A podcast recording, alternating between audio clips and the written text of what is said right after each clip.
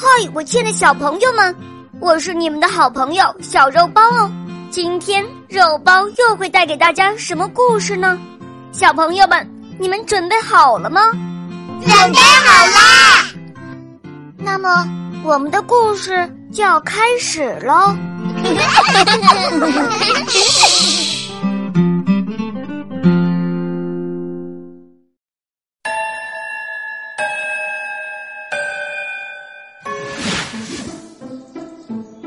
战国时期的宋国有一个叫鞠躬的人，这人爱养宠物，但是他养的宠物既不是猫啊、狗啊什么的，也不是马呀、鹅呀什么的，是一种叫做猕猴的动物。鞠躬这人太喜欢猕猴了，他觉得猕猴这种动物似人非人，而且非常有灵性。行为举止和人非常接近，所以他一下子喂养了一群猕猴。喂养这些猕猴成了他日常生活中重要的部分。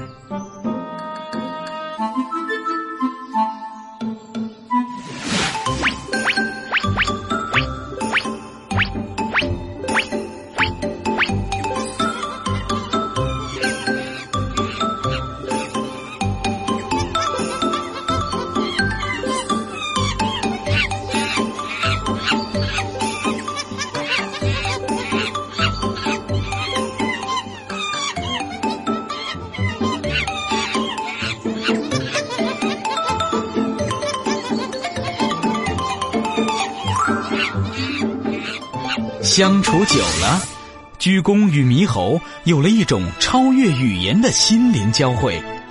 猕猴的神色和行为以及情绪，鞠躬一看便知。他甚至可以看出他们想要什么，讨厌什么，计划着干什么。这和我们今天看到的电影《怪医杜立德》中的杜立德还不一样。杜立德是听得懂动物的语言。咱们的鞠躬可完全是靠心灵感应。反过来，猕猴们也能从鞠躬的表情、语音和行为举止中领会到他的意图。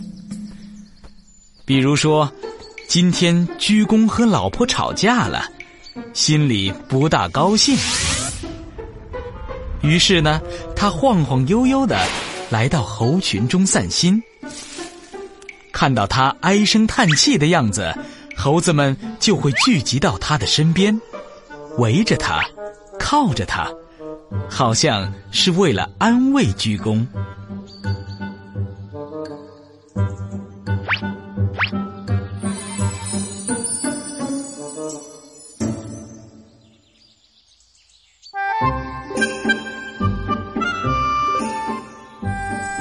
所以。鞠躬有时候觉得这群猴子就像是自己的家人一样，有时候比家人还要亲些。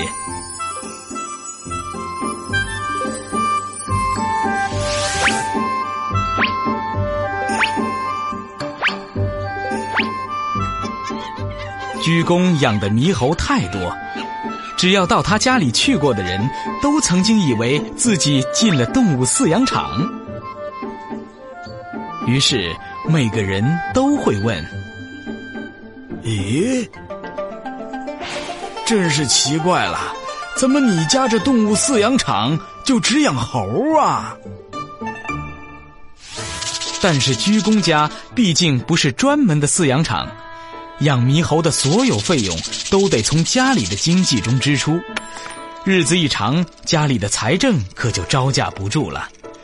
几十只猴子要吃要喝，每天要消耗大量的瓜、菜和粮食，生病了还得看兽医。鞠躬又不是大户人家，所以家里的经济成了一个大问题。这些猕猴一直被鞠躬娇生惯养着，鞠躬才舍不得把他们的生活标准降低呢。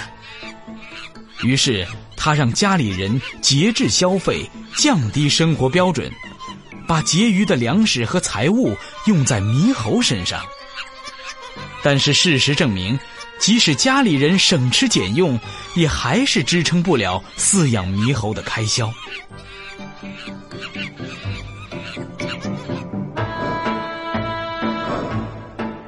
家里人终于忍耐不住了，究竟是你的猴子重要，还是你的老婆孩子重要啊？你养这么些猴子，除了吃就是玩，能有什么用处吗？能防贼呀？要防贼，我还不如养一条狗呢。家庭会议一开，家里的人都提出反对意见，少数服从多数，鞠躬败下阵来。既然不能压缩家里人的消费，还得想其他的办法，总不能把这些猴子遣送上山吧？他们哪里还能适应野外生活呢？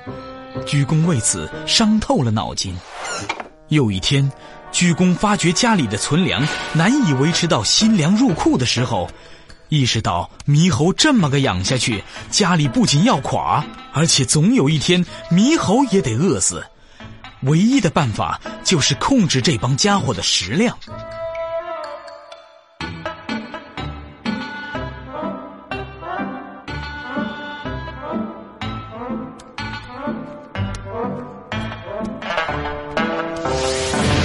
可是我们都知道，猪、羊、鸡、犬吃不饱时，仅仅只是哼哼叫叫；猕猴这种动物可不好对付。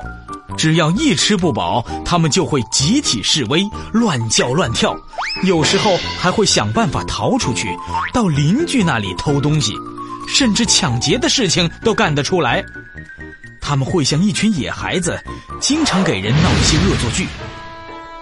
为了防止他们捣乱，鞠躬只好想主意去安抚他们。一天，鞠躬走出家门，看见村口有一棵高大的栗树。这棵栗树已经有很多年的历史了，到现在仍然是郁郁葱葱。每年夏天，这棵树下成了人们休息纳凉的好地方。一到秋天，栗树上结满了一种猕猴爱吃的球形坚果——橡子。在口粮不足的情况下，用橡子去给猕猴解馋充饥是个好办法。过去怎么就没想到呢？于是，鞠躬把全家人召集起来，一起去树上采摘橡子。两天下来，居然采摘了几大筐，这可让鞠躬高兴坏了。如果把这几筐橡果存起来，就可以弥补猴群食粮的不足，家里也不用节约开支了，过一个冬天都没问题呀。但是鞠躬知道，尽管这样，还是得计划着发放粮食。要不，这些小捣乱分子不知道粮食的珍惜，一天比一天吃得多。于是，鞠躬对猕猴说：“今后你们每天饭后另外再吃一些橡子，开心吧？”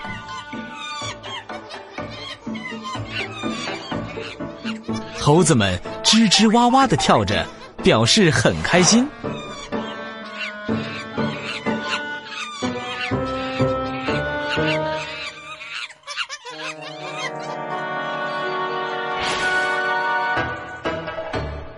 鞠躬又说：“这样，你们每天早上吃三粒，晚上吃四粒，怎么样啊？”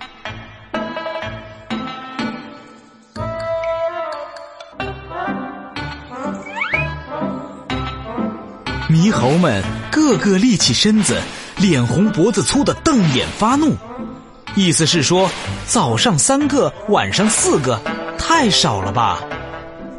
鞠躬见猕猴不肯驯服，就换了一种方式说道：“好吧，好吧，那就改成每天早上给四粒，晚上给三粒，这样总行了吧？”猕猴马上安静了下来，眨着眼睛，挠着腮帮，露出高兴的神态。他们觉得早上四个，晚上三个，肯定比前一种方式要多，因为四在前面嘛。